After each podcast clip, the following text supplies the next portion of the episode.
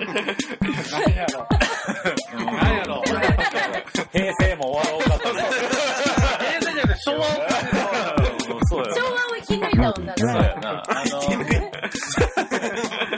立川、立川男子がね、あの、あれやろ、一流の落語は、江戸の風が吹くって言うけど、そう。昭和の昭和の風が今、スンって吹いたけど。一流のホステス昭和の風が吹く。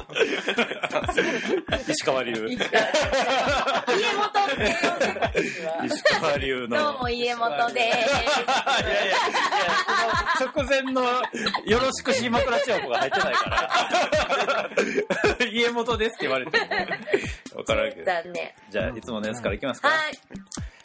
おきちゅう、ペロのオペレミー賞新春スペシャルイエいやー、というわけでございまして、あの、毎年この新春一発目にやっております、オペデミー賞スペシャルですけれども、まあ、例によってやりやらせていただきたいと思います。はいそれでは、モグラグ的映画ランキング 2018! はい、とい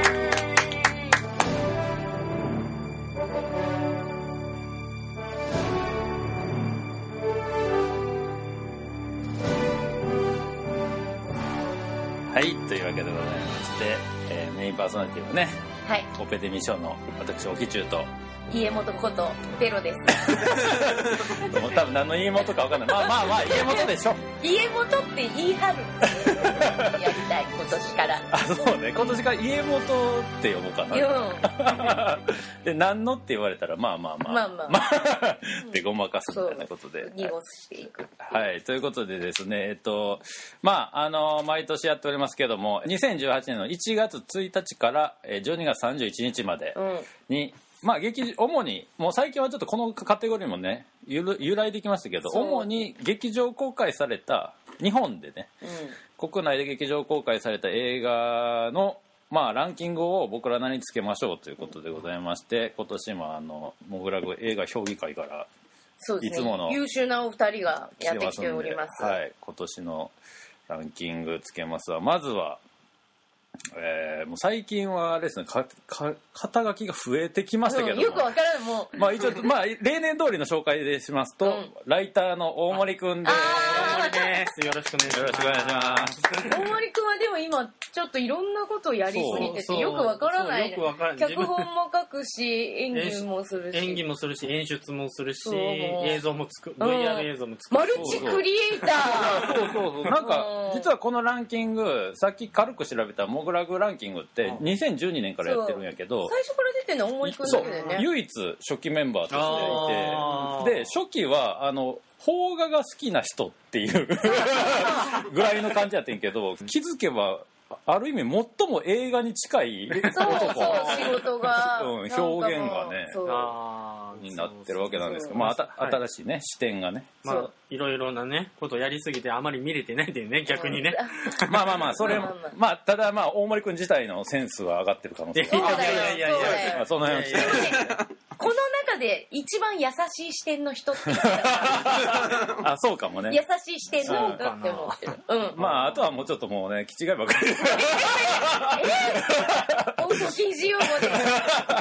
まあまあまあ、気違いの家元と言いますというわだ、け違いピエロ。そうそして去年からランキングに参加したこちらももう気違いのまあ最も熱い男。そうということでターザンキックの森田君であ森田です。すイエーイさあということでね、はい。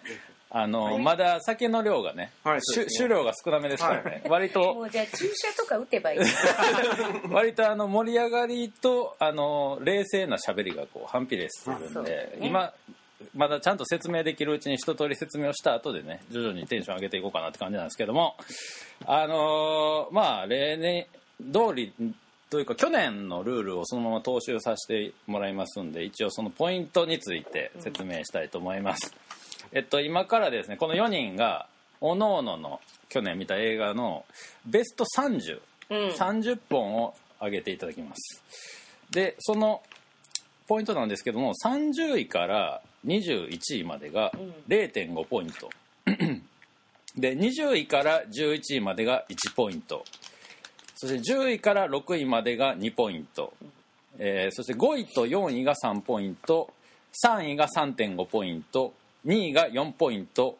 1位が5ポイントというポイントで集計しています、はい。そして去年から入ったんですけれども31位以下の県外でもちょっとこの作品はちょっと面白かったぞという作品は0.1ポイントつけることができます、これは何作品でも構いませんで、えー最終的に集計をしてですね、えっと、ポイントが同数の場合は、えー鑑賞者の数が少ない方がより上位に行くということで、まあ、あの見てる人が少ない分もう一人見てない人が見たらポイントが入る可能性がより高いということで、あの鑑賞者が少ない方が上です。それでもさらに鑑賞者すら同数の場合は、えっと、その作品に入れた、まあ、最終順位が高い方うん。がより上位という形になってましてちなみにあの去年のね年明けに出したつまり一昨年2017年のランキングはあれなんですよ。あの上位10作品が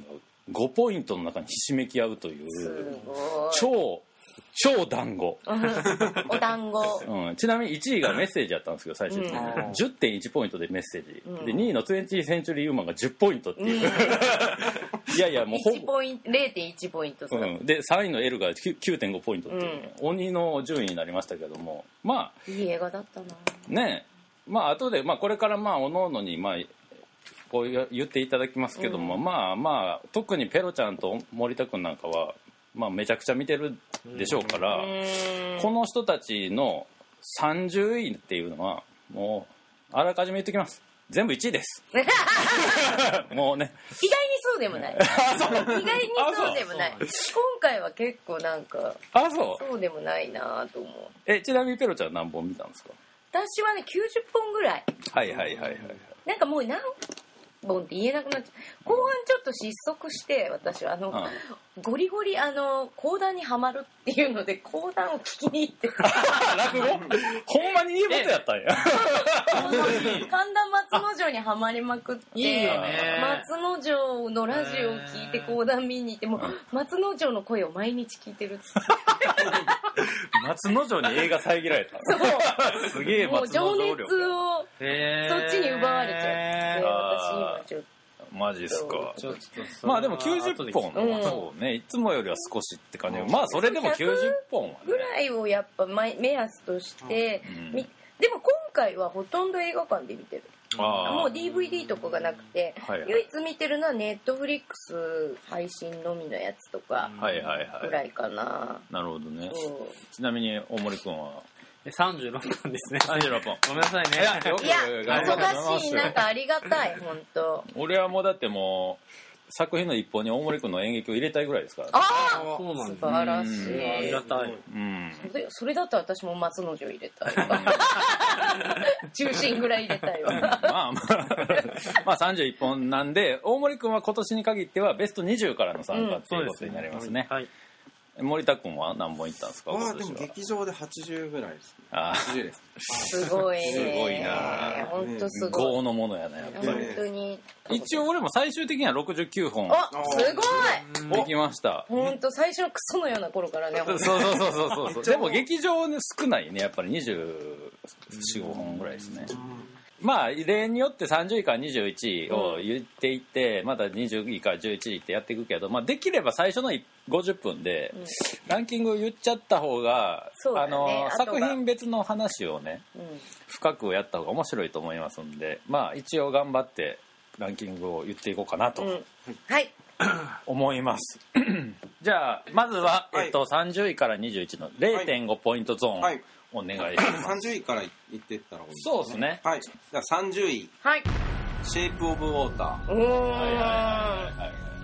ー」29位うん「ちはやふるあー結び」はい。結び、うんねで28位「ミッション・インポッシブル」あーい。い。あはい。はい。はい。はい。はい。27位「バレリアンあー面白かった？はいはいはいはいはい。はい」面白いプラスかまあ面白いというよりかっこよかったっていうあいいですね。ーデザインとかはい。で26位うん。ラッキー。ああ見てないんだよ見たはいかったで25位うん。アンクルドリュー。あああバスケのやつ。バスケでずっとバスケやってるの。うんうんうんうん。はい。で24位サニー。うんあえあおう 結構意見が分かれるやつ。で23位うんうん。バットマン。うんうんうんうんうんうん。ね。あのナプキンをね作る。ああはいはいはい。いで22位リメンバーミあー。で21位クルー。あでなるほど、まあやっぱ個性が出るなるほど。OK です。じゃあ次誰いきます？かあ私がじゃあ。はい。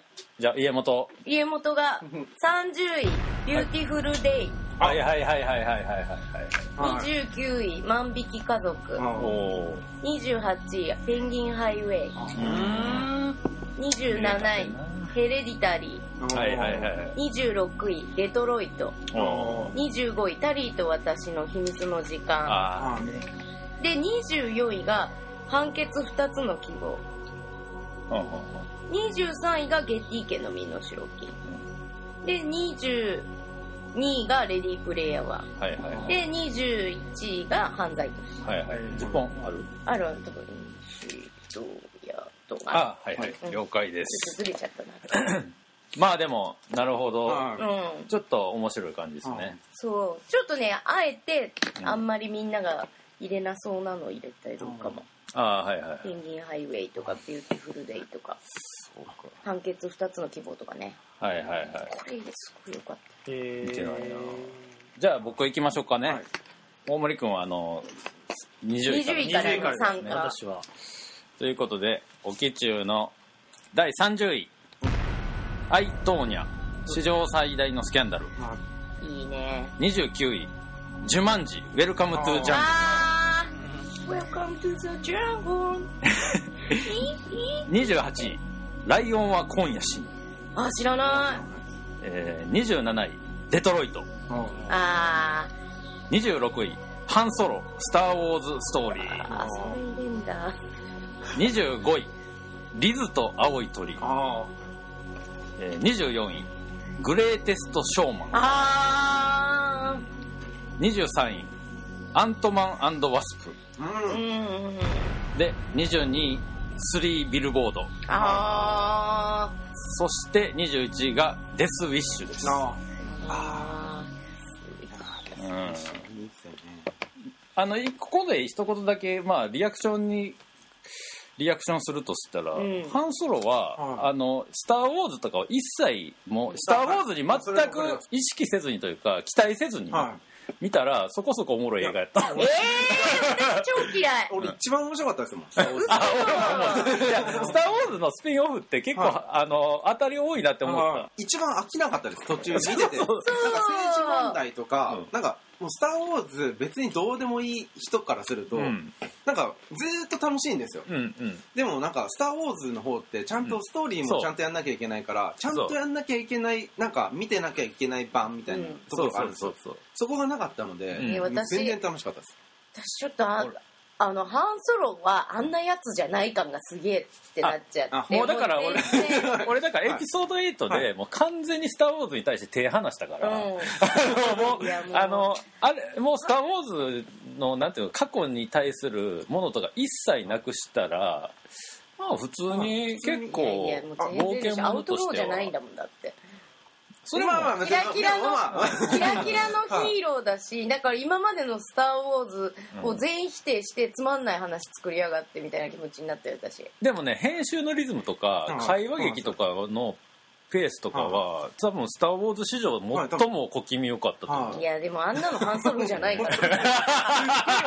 期中さん派なんですおもろいんだもん まあまあまあまあまあまあそういうなんなんていうの？あの見やすくなってるだけに悪質って思ったよ。これだからい家元的な家元的な人たちを背負わなあかん、あのシリーズなんでしょうがないけどでもなんかあのディズニーが強いってなっちゃう。そうそうそう。あの終わり方でもうん2作る気ちょっと出てんなと思ったけど、でもすっごい興行収収入悪かったでしょ？確か。まあだからそこはやっぱり広告したんだよ確うかん。多分あのそれはこけるわと「スター・思ウォーズ」じゃねえ派がやっぱ世界ではもでそのう人たち細田の守に怒るぐらいのテンションで怒れるよその人たちのなんかある意味 洗脳ですよね。なんかそうこれつまんねえから見に行くなみたいな感じでなんか一般の人たちが見に行きづらくなっちゃった。だからやっぱりいや見見に行って怒ってほしい。だから俺たちはやっぱりこうなんていうかむしろどっちどっちかというとニューホープなんで。あのそれあの もうあの「スター・ウォーズ帝国軍」の方たちはもう僕はもうね。いや私は帝国軍でもハンソロはアウトローだっていうのは基本としてあるのにキラキラのヒーローになっちゃってて、もう本当になんかディズニー化されたなみたいな。だから、いやわかるわかる。すげえわかる。わビジュアルめっちゃかっこよかったじゃないそう。いやもうビジュアルとかそういう問題じゃない。人物 人物が描けなきゃダメだよ。俺でもね単純にね映画の完成度としては俺ベスト30に入るべき映画やと思うけどと思いましたよ、え寝てる間に首絞めてやる。俺ブラックパンサーよりかっこよかったですもん。あのビジュアああそうそうそうそうそうワカンダフォーエバー。という感じで、はい。もうちょっとね いきなり地雷。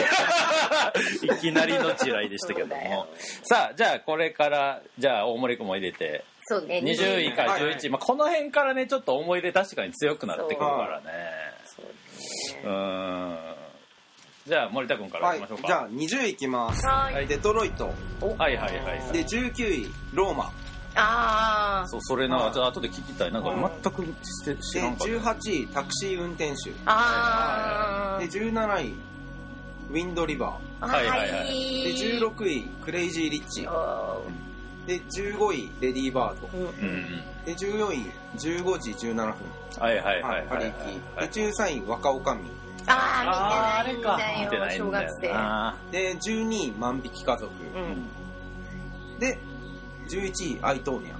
ああはい。最高。はい。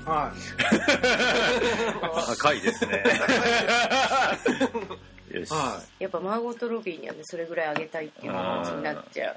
まあ面白かったねあれは、うん。うんじゃあ私がはい。いはい。20位「愛しのアイリーンああ見てない」19位「ハッピーエンド。あああーはい。はい」18位「ナチュラルウーマン。はい。あ」17位「バッドジーニアス」はい16位「犬ヶ島」はあー。15位「ボヘミアン・ラプソディ」あー。14位「シェイプ・オブ・ウォーター」13位「アイ・トーニャ。い」はい。12位「ザ・ビッグ・ハウス」はい。11位「暁にああー結構高いところ入ってきたね。大好き。はいはい。大好きです。いや見たよあの後。最高だったでしょ。喋りたい。最高だったでしょ。もう入れ墨物と筋肉の戦いがもう最高だった一番好きなやつだもん。今年あれやであらかじめ言っときますけど多分個々に喋りたい作品めちゃくちゃ多分例年になく多いと思うから。あとばらけると思う、うん、ばらけるとも思うし、だかなんでランキングを早めにやってしまいましょうという感じですけど、じゃあ、おおき中のランキング20位、バレリアン、はい。あ嬉しい。千の惑星の救世嬉しい。これもね、多分俺、俺これめっちゃ喋るんで。嬉しい19位、リメンバーミー。あー。18位、僕の名前はズッキーニ。ー。あ17位、ー切ない。うん。17位、イコライザー2。うー。16位、シュガーラッシュオンライン。あー。15位、デッドプール2。うんあーデップ14位、ビューティフルデイ。13位、1987ある戦いの真実。ああそれ見れてないんだよ12位、インクレディブルファミリー。あーそして第11位、ちはやふる結び。あーいや嬉しいおきちゅうくんってちはやふるすごい好意に持ってくるんあでいつそうもいや、いやいやうん。ていうかね、いやいや。わかりますよ。これ、まあちょっとまあまあ大森君が聞いてから見てないからもう あれやなあじゃあえっ、と大森信之のランキング20位からで、はい。えっと20位女と男の観覧車。ああ、はいはいはいはい。19位ファントムスレッドうわ18位犬ヶ島、ううん。ん。えー、で17位がアイトーニャ史上最大のスキャンダル、うんはいはいはい。16位オールーシーあ15位ミッションインポッシブルフルアウト。ーうん。フォール、フォールアウト。あ、うん。フォールアウト14位がクルうん。うん13位タクシー運転手、うん。うん12位がブランク13あ知らない。えっと邦画ですね。斎藤工監督の、で11位がワンダ君は太陽あということで。あここのねやっぱ個性が。あ出たけどなんかいやもういくつかのもうテーマが出てきてる感じはするけどね。まあなんかねほ他の番組とかやったらランキングにこうもったいぶってはい。喋っていくですねでしょうけどまあ言っちゃいますかね、はい。もう。じゃあ行きますか。じゃあ。ででたでもやっぱベスト3ぐらい残す？3残します3残す？3残してはい。4まではい。じゃあいく？4, 4までいきます。オッケーうん4までいくとじゃあベスト10はい。はい。で10位ファントムスレッド。おでー9位バッドジーニアス。うん。で8位ヘレデヘレディタリはいはいはい。ーで7位幸せの絵の具。うーんわかる。6位アンダーザシルバーレイク。うん。で5位ボーダーライン。ああ2ね。はい。ソルジャーズデーやな。はい、うん。で4位3ビルボード。はいはいはい、ああなるほどね。あはー私はペロです。はい。家元。いはい。10位サファリ。うあのドキュメンタリーね。うん。9位聖なる鹿殺し。んうん。8位ファントムスレッド。7位アンダーザシルバーレイク。6位スリービルボード。5位ローマ。4位アーゴーストストーリー。ああなるほど、ん。まあやっぱりこといやこれだからこ今年の特徴ほんまに後で喋るけどやっぱこういうランキングになるんよなという感じですけあどじゃあ沖中の第10位。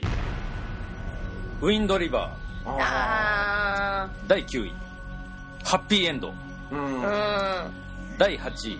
フロリダプロジェクト。真夏の魔法、うんやべあえ忘れる？あれ忘れる。あるでしょ？めっちゃ焦った。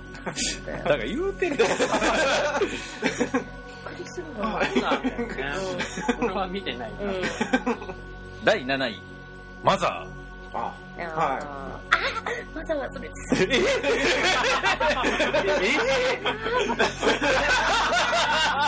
た好きだったのに誰？あのロブえー、これポイントあげてほしいな。第6位。アベンジャーズ・インフィニティ・ウォー。ああそして第5位。グリブズ・ビー・ベアーあーみんな好きだね。そして第4位レディープレイヤー1ああうん。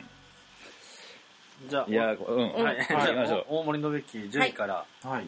シェイえ10位シェイプオブウォーター、はいはいはい。9位羊の木はい。あ8位ブラックパンサうん。ー7位がリメンバーミー。はいうん。6位古老の地。ー。あ5位がデトロイト。はい4位が万引き家族ーうん。ああなるほど。ちょっとなんかあの普段やとこのぐらいランキング出したらあの1位が分かりそうなもんやねんけど、はい一ベスト3ぐらい。全く分かれへんや本ろでしかもさめちゃくちゃほんまにあでも俺俺多そう。分ペロさんあ俺あれ入ってくるな。当うんと多分そうだと思う、うん。あれだと思う。あれだと思う、うん。だからあの 夢中だもん。あちなみにちょっと言うの忘れてましたけど さっきの20位から11位までが1ポイントゾーンで、はい。10位から6位までが2ポイント、うん。5位4位が2.5ポイントゾーンでした今ので、うん。でこっから先のベスト3は3位3.5うん。はい2位が4うん。そして1位が5ポイントになりますんで、まあ大体例年だとここのポイント取ったのはもうまあまあ上位に入ってくるっていう、上位には入ってくるしそれとまあ他の人たちのポイントプラスでランキングが争われるわけないけど、はい。これはあのまあ始まる前からやや分かってたことやし、まあもしかしたら今後そうなっていくかもわかんないですけどそのすごいばらけあてるはずやねん。今の時点でもすでに、で僕は個人的に言うと今上がった作品のいくつかは全然ダメやったりうん。あしてたりするんで、はい。まあ、その辺は話したいなと思うんですけど、まあ、これにはいくつかの原因がね、うん。あるなぁとちょっと総括の時に言おうと思ってますけども、とりあえずじゃあ3位から、そうですね。3位からベスト3はじゃあちょっともうテンション上げて持ってくって言ってってください、はい。ターザンキック森田のベスト33うん。位マンハット。ンえあー、出たよ森田マジック。森田マジック出た。君の名前で僕を。であー間違いない。1位があのビュー。ティフルデイあああなるほどはい。ーいいランキングなるほど。かっこいいな。いやもうただもうただまあいやまあいや俺ジョンウ好きやけど。ちょっと言わせてください。うんいやあの、まあまあまあ俺めっちゃ一番多分このみ今年あ。去年みたいな中でえー一番嫌いだったんですよ、マンハントが嫌いはいはいはいもう本当吐き気がするぐらい嫌いだったんですよ、でも今年のテーマって俺ラブだったんですよ。そうラブの時にあのラブってやっぱりライクとヘイトが合体したのがラブだと思って。頭 がおかしい人。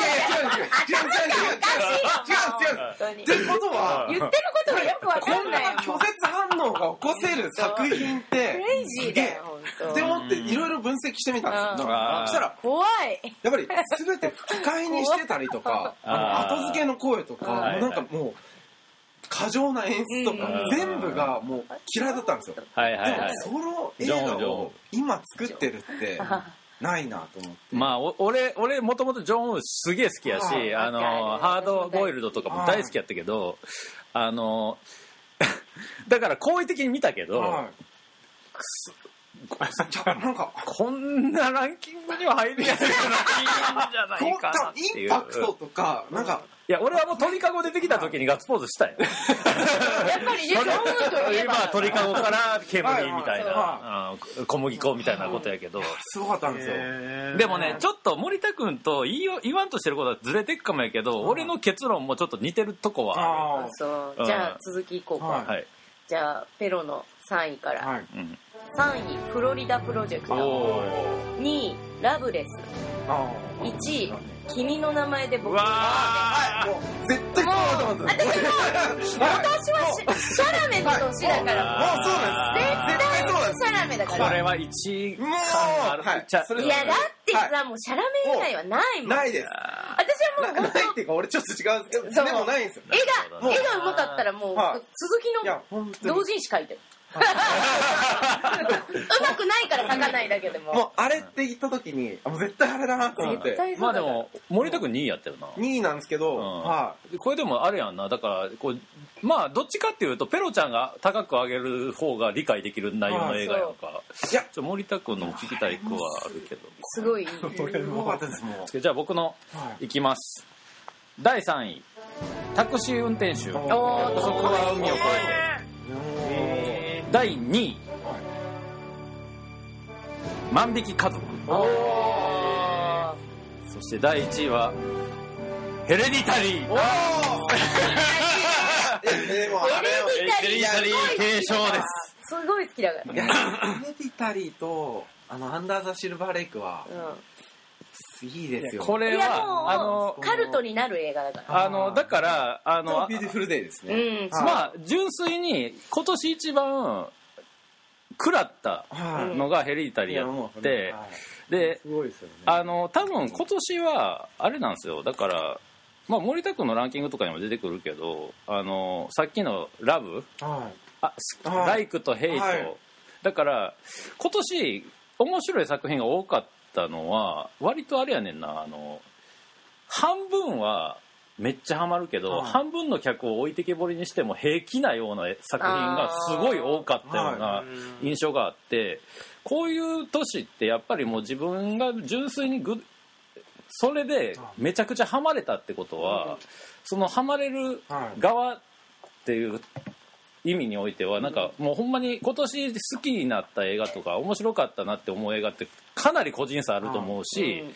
逆に好きになった映画は俺の映画館がうん。今年ほど強いは年はなかったんじゃないかっていう意味でもうだから作品のクオリティとかなんかあのなんていうかなもっと喋りたい映画とかいっぱいあるけど俺はもうこう今年はもうヘレディタリーを1位にする1年やったって感じ私はもう「感じました君の名前で僕を呼んで」を1位にする1年。う。私はもうビューティフルデイで。すうん。い やビューティフルデーはねあのまあ後ですごい。喋るけどただ君の名前でに関しては僕割と下位やねんか。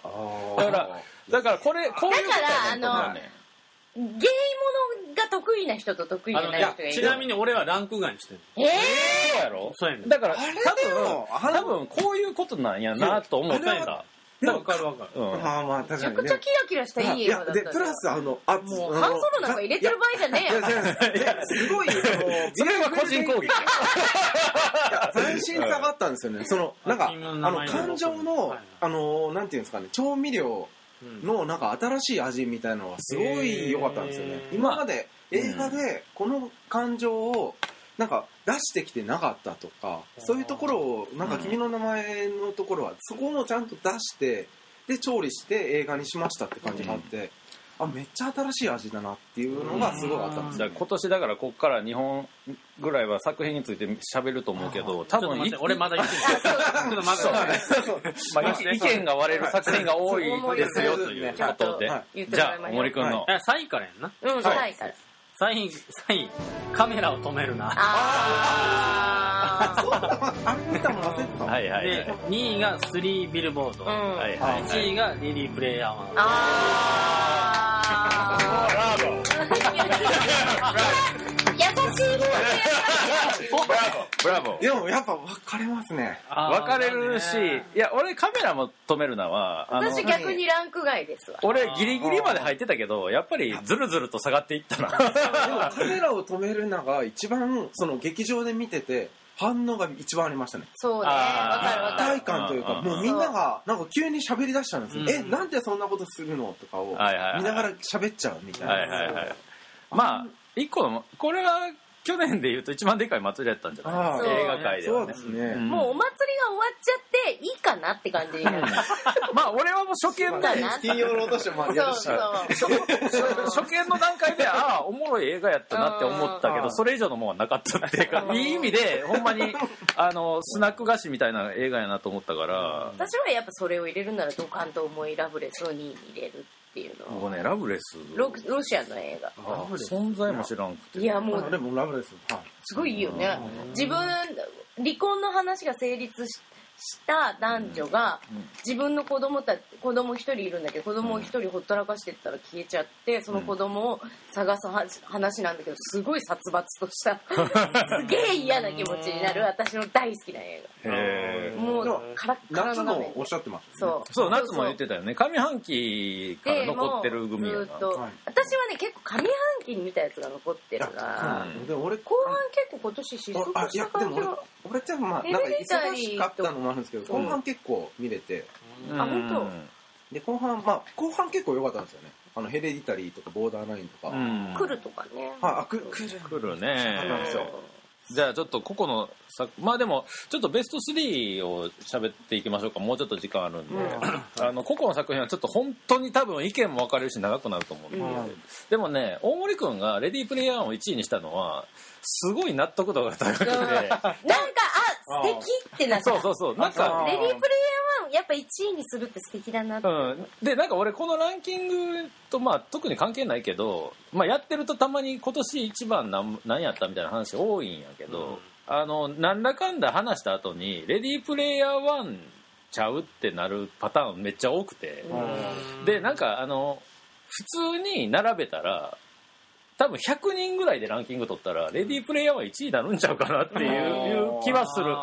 私ね劇場に2回行ったやつはレディープレイヤー1と君の名前で僕を呼んでかなあ俺もレディープレイヤー1唯一2回行った。そう。やっぱねうん見たいシーンを見に行かなきゃっていう気持ちにさせあのシーン見たいみたいなもう。うん。どうしてもあのキューブリックのシーンが見たいってなっちゃうそうね。やっぱあそことあそこがもうとにかくスピルバーグがキューブリックへのラブレター原作と全く違うし、うんうんうんうんあとは、ーってなる。まあ、上半期でも話したけどやっぱりゲーム好きの視点から見てもあれは見事なゲーム誌になっててやっぱそういう目線でも面白いしあとはやっぱりあの前ペロちゃんとも喋ってたんけど最後の結論の付け方が超大人っていう、うん。だからあのオタクがもうファンタジー世界に没頭してそれでいいんだっていう映画は俺ティンバートンとか何あのあれあのシェイプ・オブ・ウォーターのデルトロとかはい。でそのメッセージは十分受け取ってるってそれの元祖とも言えるあのスピルバーグがいや現実の方がじゃないとうまい飯食えへんやんって、うん。あの人が言うとあもうセックスしてやっぱこれ子供がいるっていう人はやっぱ違うなって感じの。そうそうそう。だから多分もう僕らもちょっと年齢も上がってきたっていうのもあって、そろそろねやっぱり。そう。やっぱりあの80年代ジャパニーズコンテンツをふんだんにまぶしたこの映画の結論としては現実世界の方が大事っていうのの方が妥当かなっていうあ意味でも。なんかね見終わった後にねあいい映画見たなっていうなるね感覚が確かになるわ。うんうんあとなんかあの古き良きアメリカ映画を見でもわかわかる。もう感じがグーニーズとかああいう感じを見てるみたいな気持ちにちゃなんるよそうそう。そう。見終わった後にああよかった私たちが好きなスピルバーグだもん。そう。現実側の画質が完全にそれで統一されてるし。でもあれ俺あの操作の仕方がすごい嫌だったんですよ。あ言ってたよねあそれが俺本当にフィジカルを重視しすぎててはいはいあ俺オタク生きられないじゃんと思っちゃうんですよ。うん。まあこれはこれについて詳しくは上半期映画だけど。長くなった長くなるやつもうなんかそこえあとなんですよね。だ何やったっけ？大森君あの。とねあとスリービルボードと、ああスリービルボードもな。カメラを止める。やっぱりスリービルボードは脚本とか書く人にとってはたまんない。うん。なんだかんだで全員入ってたんじゃない？はい。入って6位やったし。うん。ま多分なんかね母なる証明思い出したというかなんかはいはいはい。うわーっていうあーっていうね、あうん。うんヒリヒリするっていうね本当にまあなんかラストかラストシーンが好きやったな。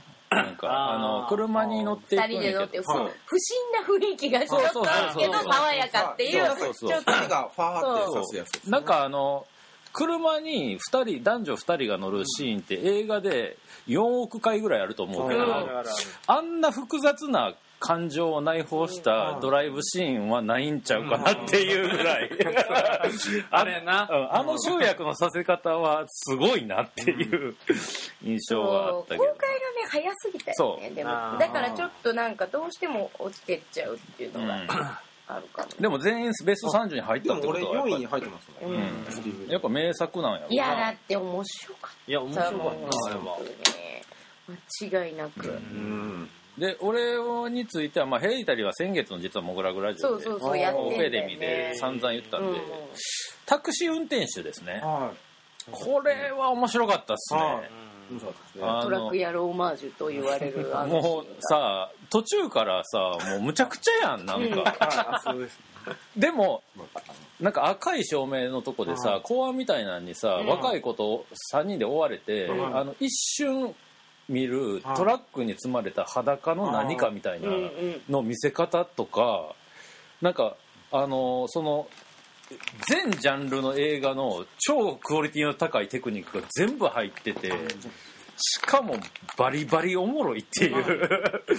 シンプルにめっちゃおもろいっていう。よくできてるからね。うん。本当に本当にでまあこれも先月ペロちゃんと喋ったけど多分今年のこの87年88年ぐらいのオマージュ映画が多いのは、うん。あのまあ、韓国のその民主化のそうあの記念の年だよね。30周年っていう意味で、まあこれと、まあ、僕が、えっと、13位に出た1987っていうのがもうめっちゃもう直球でそのテーマなんやけど、まあ1987誰も入ってなかったけどあの見てないんだよね私。見てない。むしろそそれを真面目にど,、ま、ど直球で撮ってでやっぱもうもう何年も続いてる韓国映画のレベルの高さをすげえ感じられる。うんいやー本当にレベルが高い韓国映画あはのこうでもうなんか CG とかも使ってんねんけどもう全然気にならへんぐらいお話の運び方がうますぎるんでうん。いいんやけどまあどっちかっていうとタクシー運転手の方がなんていうか、エンターテインメントとしうん。てあと韓国人の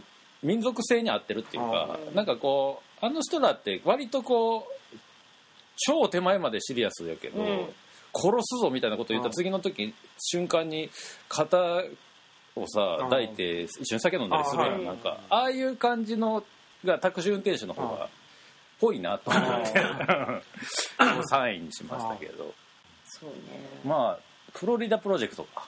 ペロちゃんの最高3位よ。あれ俺4位に入れた方がいめっちゃ良かったですね。うん。いやめちゃくちゃ良かった。とは本当に良かった。あのき主人公のさうん。女の子ムーニーが、うん。あのお母さんじゃなくてはい。娘の方の、あのしっかりした感じとか、あとあのキラキラした画面とかが、うんもうすっごい悲惨なんだけど、うん。生活は。でも、うん。なんか子供たちにあんまり関係ないんだなっていうのがすごい出てて、その画面とその子供たちの生き生きした感じがすごいリンクしてて、うん。でムーニーのすごい味方にうんさせてくれるというか、はい見てる人が絶対に、ででもお母さんがああだから最後どうなっちゃうのかな？でもお母さんに愛がないわけじゃないっていうのも分かってるから最後が結構きついけど、でもなんかもう一回子供の視点にさせてくれてそこであの体験をさせてくれるっていうのはすごいいいなぁとこ思う。の映画はでも実は結構重いよな。思うなんか。あのあの見た後にあ Google マップで、うん。あのあのホテルとか全部あるから、うん本当にあるとこで撮影してるから、うん。ロケ地巡りとかすごい行きたいってなっちゃった、だからなんかそのほんまになんやろうななんかあの街っていうかあの住んでる家とか自体がさそもそもハリボテっぽいそうでも本当にあるところだからハリボテっぽいのすごい。そマジックキングダムみたいの作ってさ、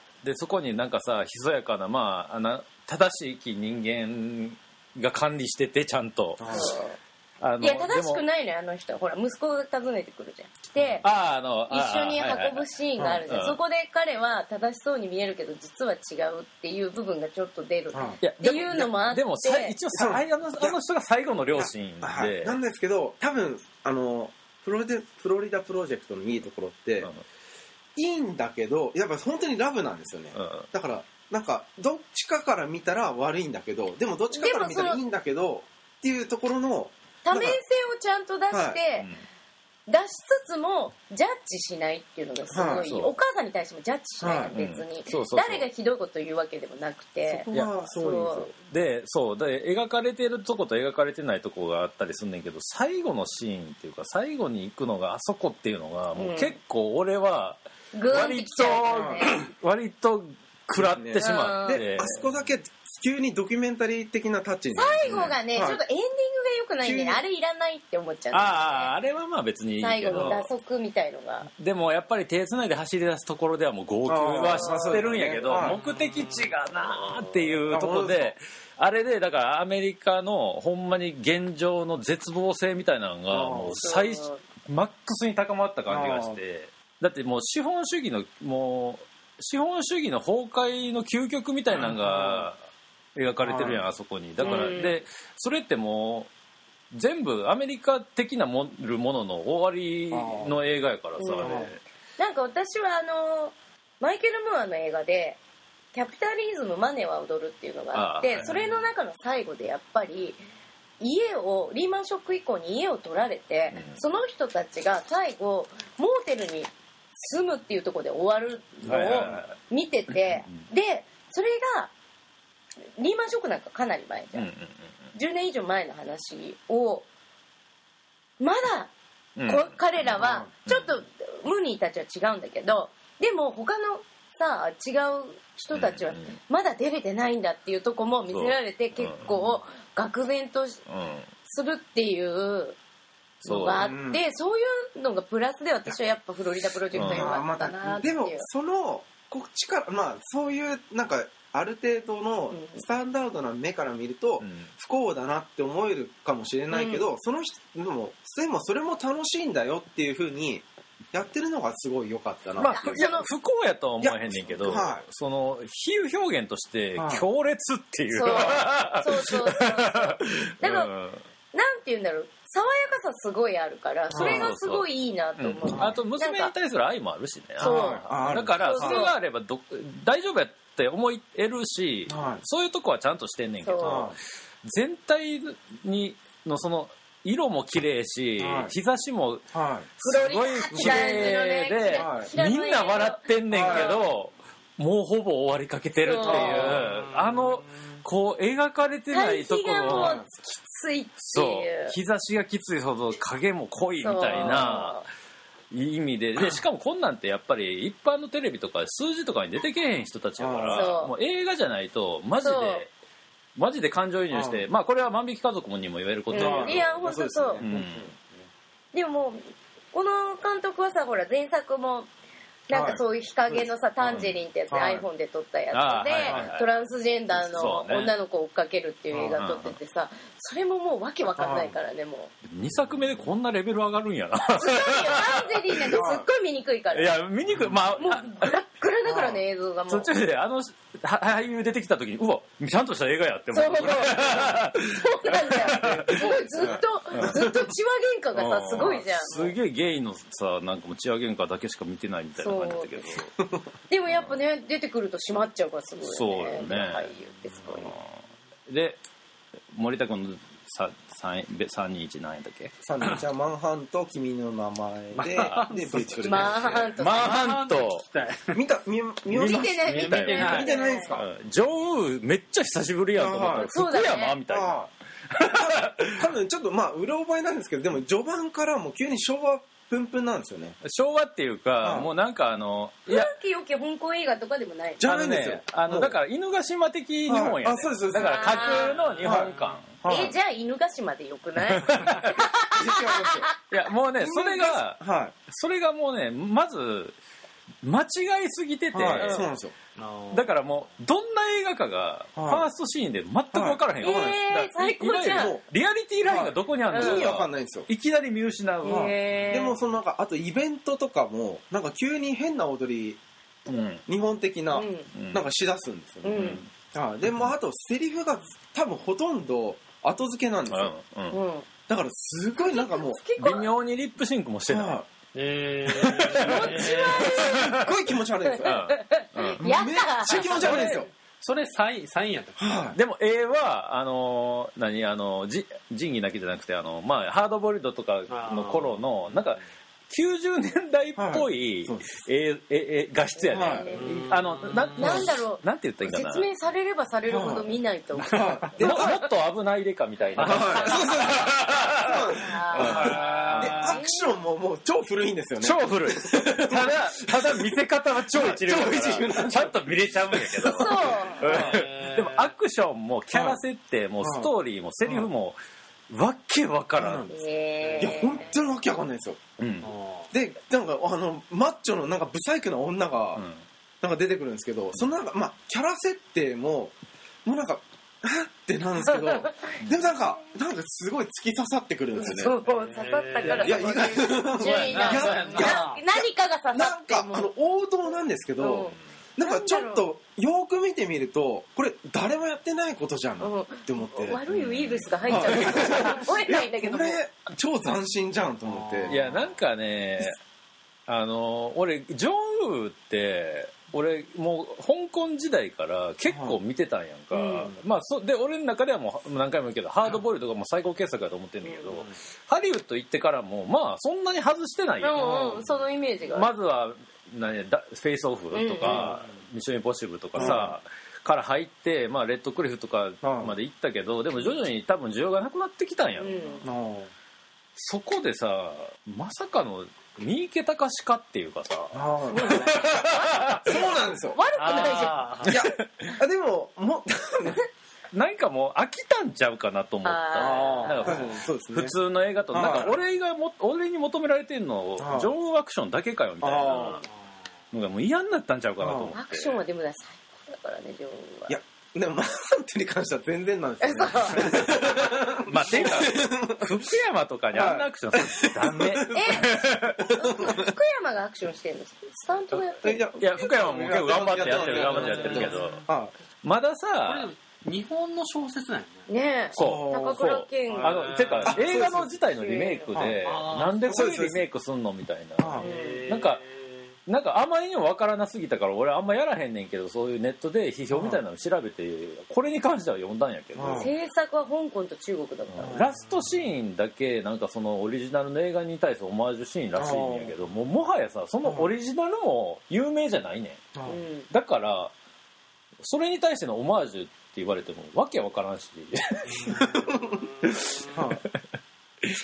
で せめせめてあの古参のさ、はい。ジョンウ組みたいなのをさちょっとゲストで仮名出演とかさせたりとかしたらはい。よかったけど、あの殺し屋の女二人組とかも、はい。あれがももう見たことないし。そうなんですよ。でもこれ あれが良かったんですよ。唯一アクションちゃんとしてたけど。はでもこれ怖いいんですよ。ことにベネツィア国際映画祭に正式出品超多分。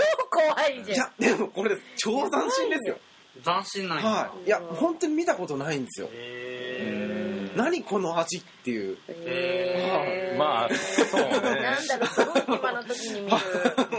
すすうん、すごい暇な時に見てもきついかも。いやでもその原作がえ大きさはランクランク外ランク的には僕はマンハントは56位なのあ低いねうん。じゃあまあこれで大体ベスト3ぐらいは下がったので、まあこの後は個々の作品を言っていきましょう、あはい。という感じですけど。あちなみにあの30仙外であはい。あ、あのー私入れたいの出てきた、は入れたいのざーっと言ってもらっていいですか、私はえっ、とクレイジー・リッチ、ウィンド・リバー、うん。ミッション・インポッシブル、うん。マザああなるほど私もマザーフロリフロリダプロジェクート。忘れてるやつがみんな入ってる。かわいそうやな俺さベスト10入れてんねんけど。はいすごいすぐど忘れしてました。っていう。は いとあとえー羊の木。あー、はい。あとあのーえーペンタゴンあーペンタゴンペーパーズ、はい。ペンタゴンペーパーズ。そうこれ撮った後にレディープレイヤー1、はい。そうだってレディープレイヤー1撮りながらこれ撮っちゃったっていうね、そうですね。まあ俺もはい。俺言うとまあ俺多いんですよね。まあ仙外やけどここはもうほんまに全然30に入ってよかったぐらいなんで。15時17分パリ行きとカメラを止めるなブラックパンサー、うん。ペンタゴンペーパーズ森のいる場所はい。羊の木。森のいる場所ね、うん、羊の木、はい。シェイプ・オブ・ウォーター暁に乗れ、うん。来るラッキーあゴーストストーリージュラシック・ワールド女と男の観覧車は0.1ポイントを入れさせていただきます、面白かったですね全部。森田君アーゴーストストーリー見た？俺も見てないんですよ。あ見てないん。だ見てないんですよあれいやいいのに。あれさいやあれいやじゃあ2本目に続きます